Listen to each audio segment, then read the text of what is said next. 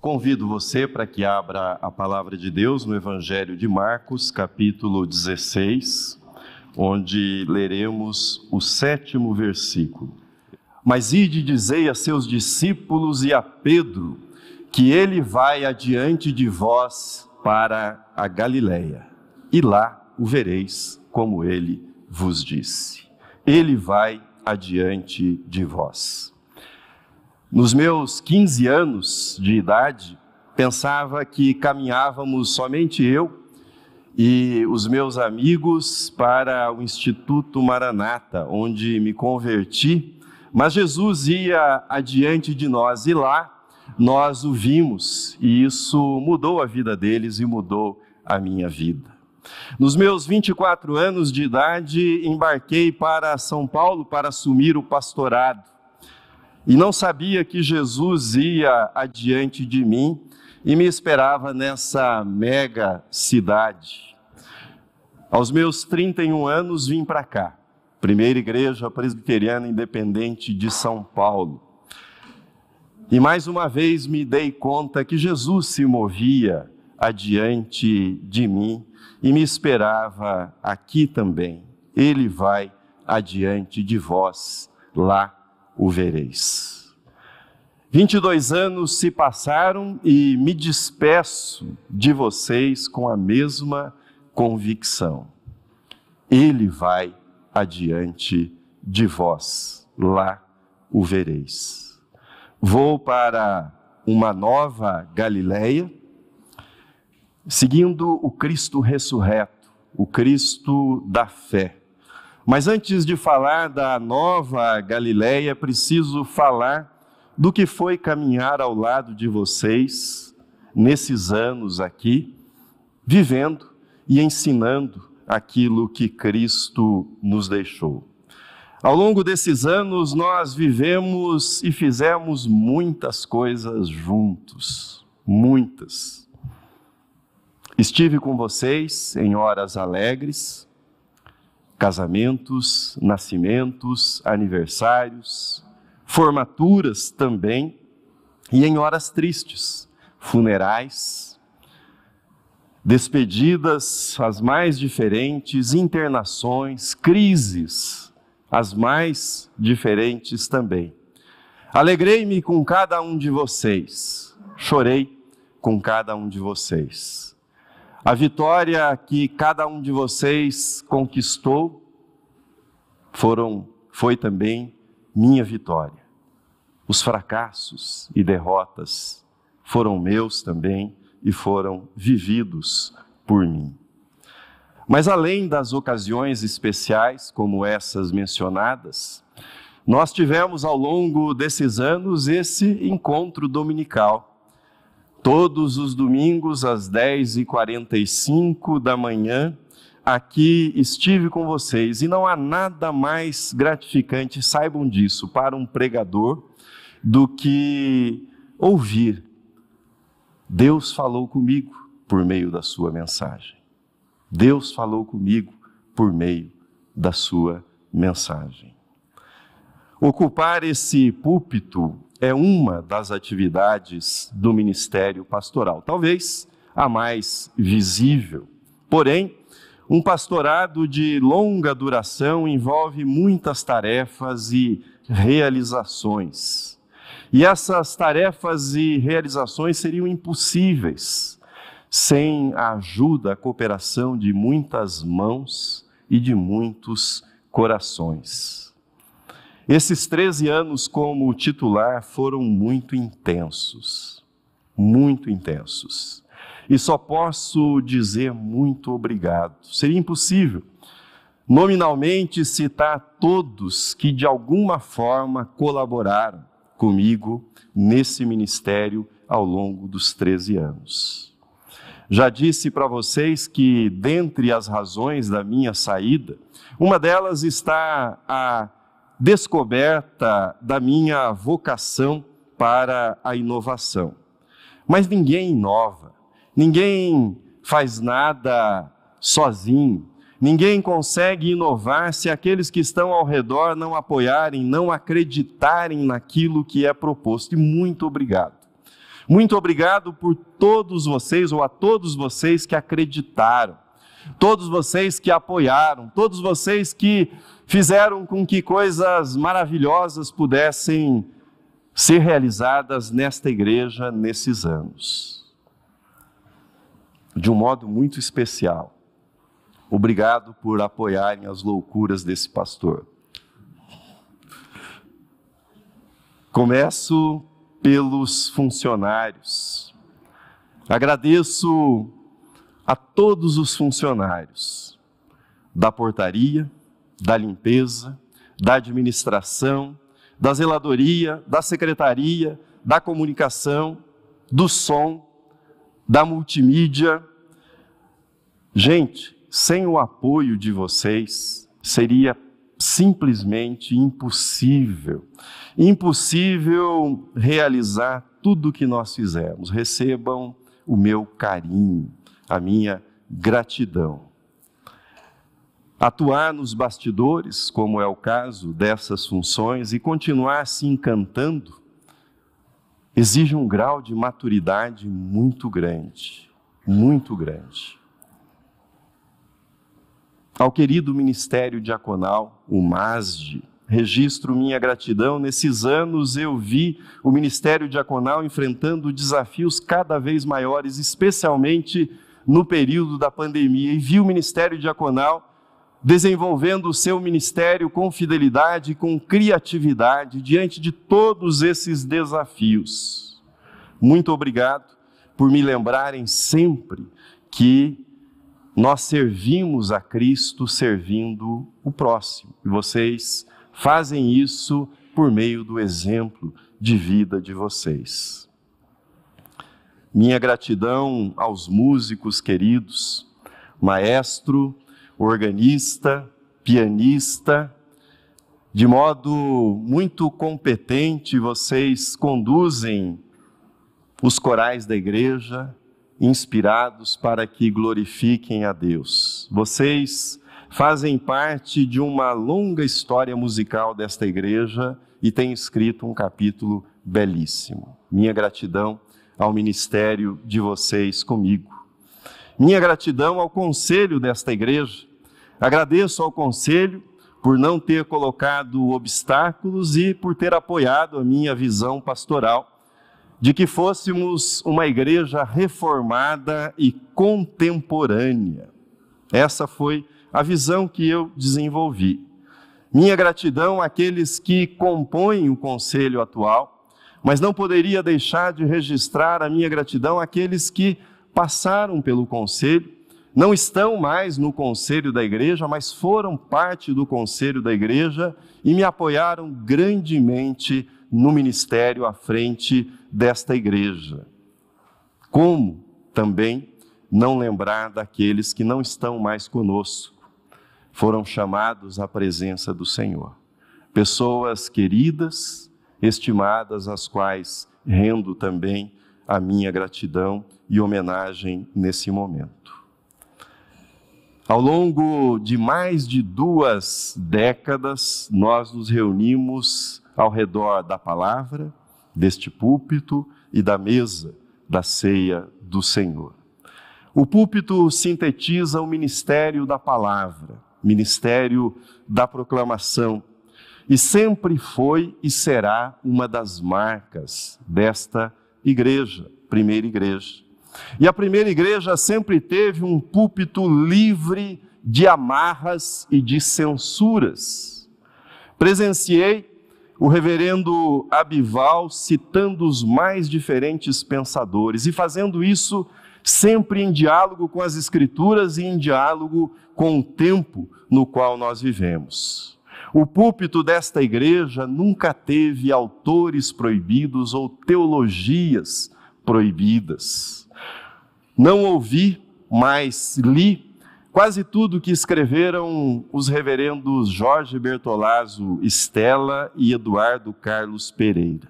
No púlpito deles, deste púlpito, eles pregaram com toda liberdade, sem falsa modéstia. Digo para vocês, Sem falsa modéstia, digo para vocês que estou longe do lugar que eles chegaram. Paro antes. Paro antes. Mas procurei rumar na mesma direção em que eles estiveram, sempre neste púlpito. Mas o pastor titular não pode se dedicar a esse ofício com esmero, que é a pregação da palavra, sem uma equipe pastoral que o ajude. E quero aqui registrar a minha gratidão à equipe pastoral. Reverendo Eliseu, fomos colegas, depois o reverendo Eliseu esteve comigo até jubilar-se e continua frequentando a nossa igreja. Reverendo Roberto, Reverenda Denise, Reverendo Reginaldo e Reverendo Geraldo. Ao Roberto, minha gratidão que, além do apoio na igreja, aceitou o desafio de assumir funções na fundação, o que tem exercido com zelo ao lado do conselho de curadores e da diretoria. Denise, minha gratidão por cumprir com tanta maturidade, com tanta competência o seu ministério nesta igreja, com relevo no apoio ao ministério diaconal, que nesse tempo em que aqui estive atingiu um outro patamar. Minha gratidão pelo seu trabalho e competência para implantar o Despertar Catedral. Esse trabalho que se tornou o ministério que é a menina dos olhos da igreja por enfrentar esse desafio tão doloroso que é a situação das pessoas que vivem nas ruas da nossa cidade. Reverendo Geraldo não está aqui, mas me deu a alegria de ver organizada a nossa congregação de mais de 60 anos como uma igreja vibrante, uma das mais vibrantes do nosso presbitério. Minha gratidão ao reverendo Geraldo por essa alegria. Também Fico feliz e agradecido pela vida do Guilherme e do Felipe. Enfatizei muito Cristo para as novas gerações e fico feliz em deixar novas vocações de pastores das futuras gerações nesta igreja e na IPI do Brasil. Reverendo Reginaldo, que cuidou da educação cristã, cuidou dos professores da escola dominical ao longo desses anos e dividiu comigo inúmeras tarefas do ministério pastoral e agora assumirá a titularidade. A minha gratidão pela sua companhia, também, Reverendo Reginaldo. Inspirado nas relações da Santíssima Trindade, houve uma das muitas posses da equipe pastoral, uma na qual me dirigi aos meus colegas de ministério dizendo que entre nós a hierarquia não era de poder ou de dignidade, mas a hierarquia era de função, de serviço, de trabalho. Busquei viver isso, não sei se consegui, mas busquei ir nessa direção também. O amor às palavras e o amor à palavra, à proclamação, nasceram muito cedo na minha vida de 12 para 13 anos, a minha mãe me perguntou o que é que eu queria de presente de aniversário. E adivinho o que eu pedi? Pedi para ela um dicionário Aurélio. Agradeço a dona Lourdes Gutierrez pelo carinho e pelo sacrifício que fez à época me presenteando com um dicionário Aurélio. Pouco tempo depois, convertido, comecei a pregar. E acabava esquecendo a minha timidez quando eu estava no púlpito. Percebi isso muito cedo, aos 15 anos de idade. Mas há uma coisa que eu nunca contei para vocês. Faço isso agora na minha despedida. Embora esse amor à palavra e à pregação estivessem desde muito cedo na minha vida, certo dia me aconteceu algo que me fez pensar que o meu ministério tivesse terminado antes mesmo de começar. Eu estava cumprindo a licenciatura, o período pré-ordenação, na minha cidade natal, Marilândia do Sul. Tinha ido até Londrina para tomar algumas providências em relação à faculdade e recebi um telefonema. Do outro lado da linha, ainda não era celular, era linha. Do outro lado da linha, a pessoa me disse: Valdinei, você precisa ser forte. E prosseguiu. Seu padrasto tentou suicídio. Atirou contra a própria cabeça. Você precisa ser forte. A bala acertou também a sua irmã.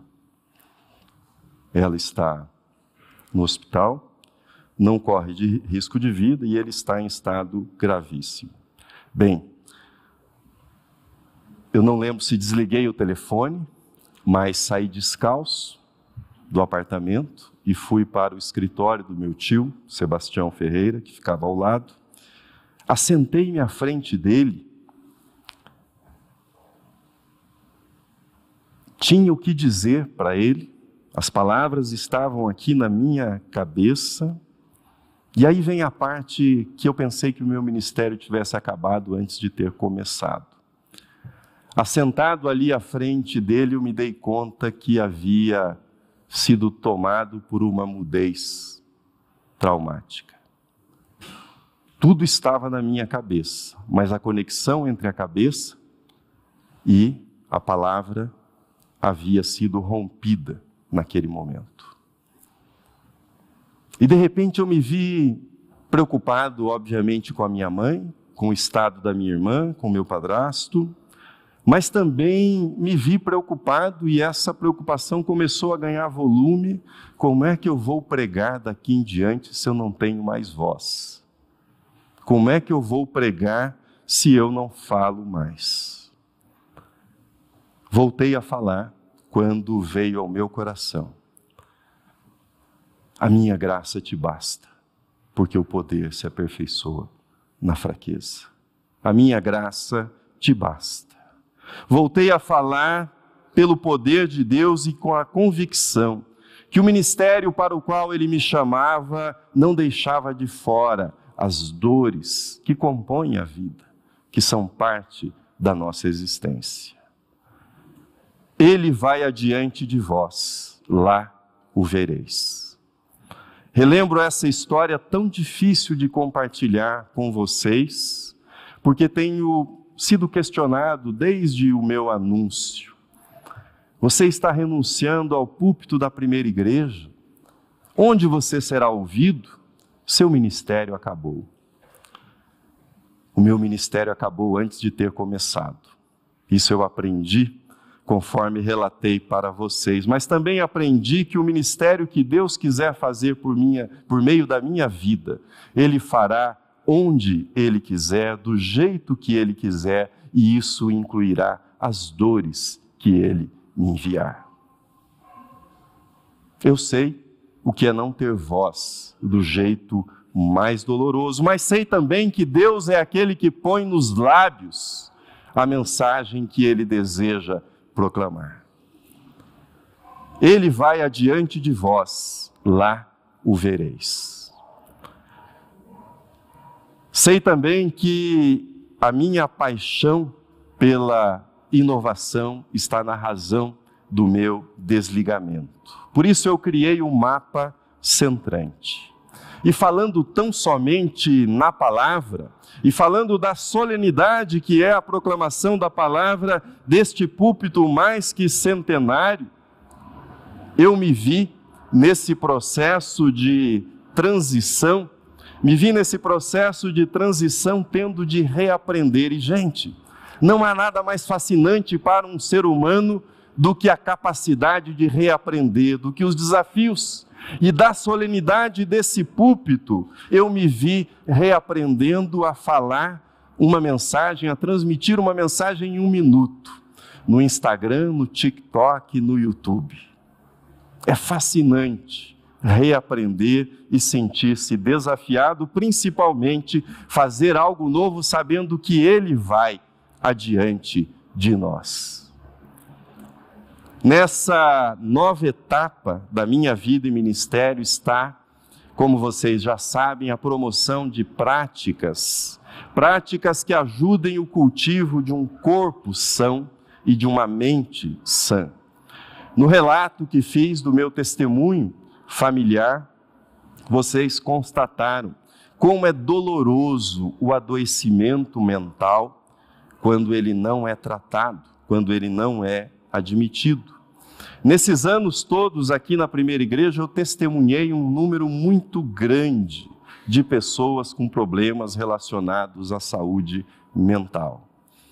E a coisa mais difícil com a pessoa que é acometido por uma, acometida por um problema de saúde mental é que, diferentemente de alguém que tem um problema no coração e procura um cardiologista, a pessoa que tem uma enfermidade de saúde mental acaba recusando a ajuda que ela tanto precisa.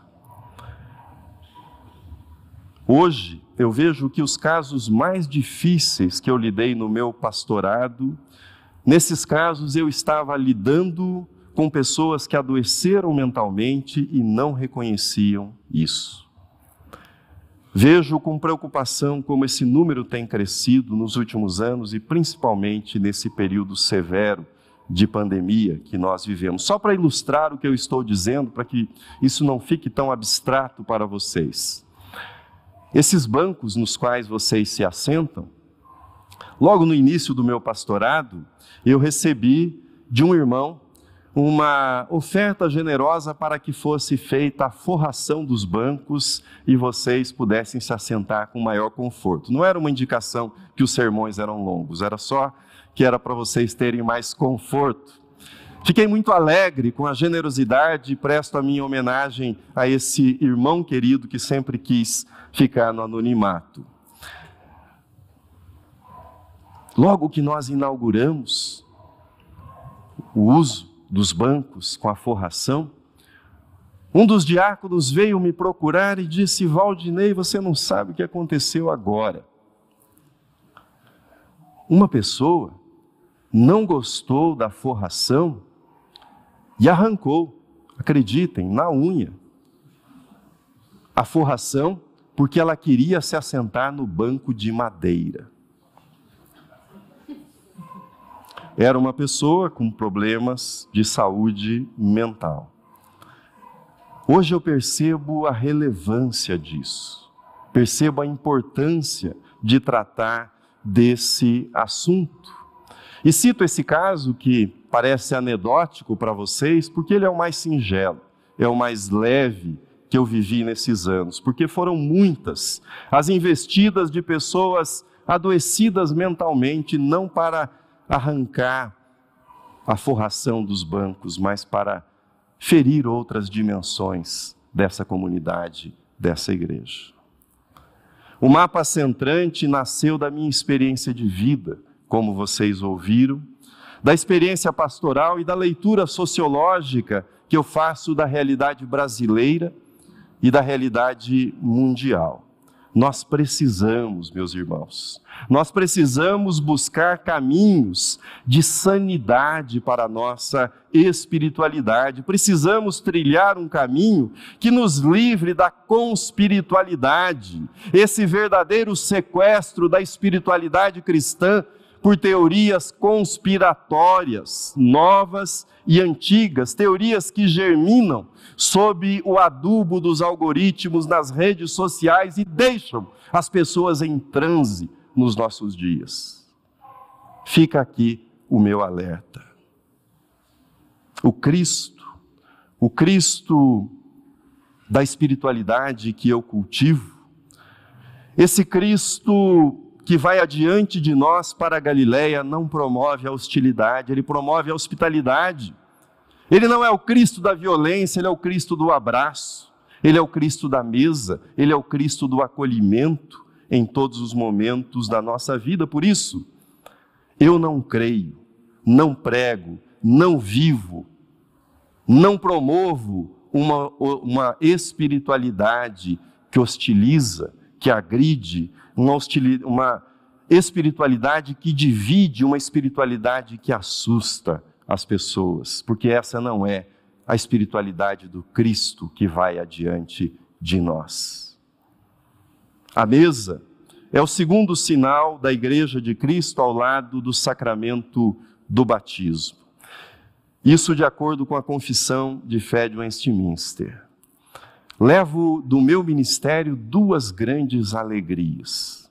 Primeira delas, fui o relator na nossa denominação Fui o relator do parecer que aprovou a inclusão das crianças na ceia do Senhor.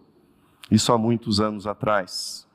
Fui o relator também do parecer que passou a reconhecer o batismo realizado em nome do Pai, do Filho e do Espírito Santo por outras igrejas cristãs, inclusive a Igreja Católica Romana, dispensando estes irmãos de um novo batismo.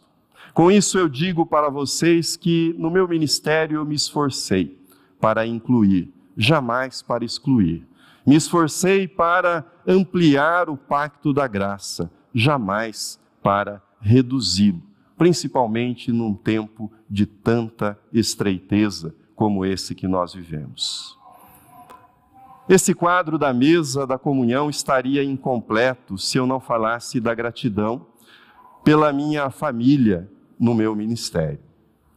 Minha gratidão a Meire pelo apoio durante todos os anos do meu ministério, principalmente pelo trabalho, muitos não sabem, mas pelo trabalho realizado no WhatsApp no período mais severo da pandemia e dos cultos online.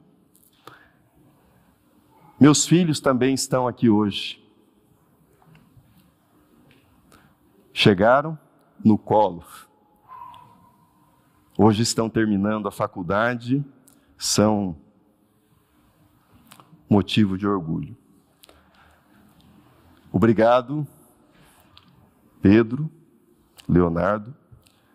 E talvez vocês não saibam, mas as melhores histórias que eu contei desse púlpito nasceram das conversas com vocês. Muito obrigado por me ajudarem tanto. Ele vai adiante de vós, lá o vereis. Hoje, meus irmãos, nos separamos. Hoje nos separamos nessa jornada de mais de duas décadas, porém seguiremos por outros caminhos. Seguiremos por outros caminhos, mas na mesma direção. E lá na Galileia, nós o veremos e também, creio, nos veremos novamente. Estimado Reverendo Reginaldo, von Zuben. Estimado Reverendo Reginaldo, desejo-lhe de todo o coração, de todo o coração, sucesso. Sucesso nessa nova etapa do seu ministério pastoral. Eu e você sabemos dos desafios. Sabemos dos desafios, mas Deus lhe dará força, Deus lhe dará sabedoria para enfrentá-los e abençoará esta igreja por meio da sua vida e do seu ministério. Queridos irmãos, eu estive por inteiro aqui nesses anos. Saio por inteiro também nesse momento. Mas agora que saio, sou grato pelo amor de vocês. Muito grato pelo amor de vocês Sei que vocês já amam, mas peço-lhes, amem, amem seu novo pastor titular e ofereçam a ele todo apoio e simpatia. Ele é merecedor desse apoio e dessa simpatia de vocês. Termino. Amigo. Amigo é uma pessoa que só de lembrar dele você dá uma risada de felicidade. Rubem Alves escreveu isso. Amigo é uma pessoa que só de lembrar-se dele você dá uma risada de felicidade. Meu último pedido para vocês é: quando se lembrarem de mim, deem uma risada de felicidade pelo tempo que nós passamos juntos aqui. Deem uma risada de felicidade parafraseando o Cristo que vai adiante de nós e nos espera nas Galiléias dessa vida, eu lhes digo: já não os chamo mais de minhas ovelhas, mas os chamo de amigos e de amigas. Saibam que um sorriso virá nos meus lábios cada vez que a sua face vier à minha mente. Fiquem bem, Deus os guarde.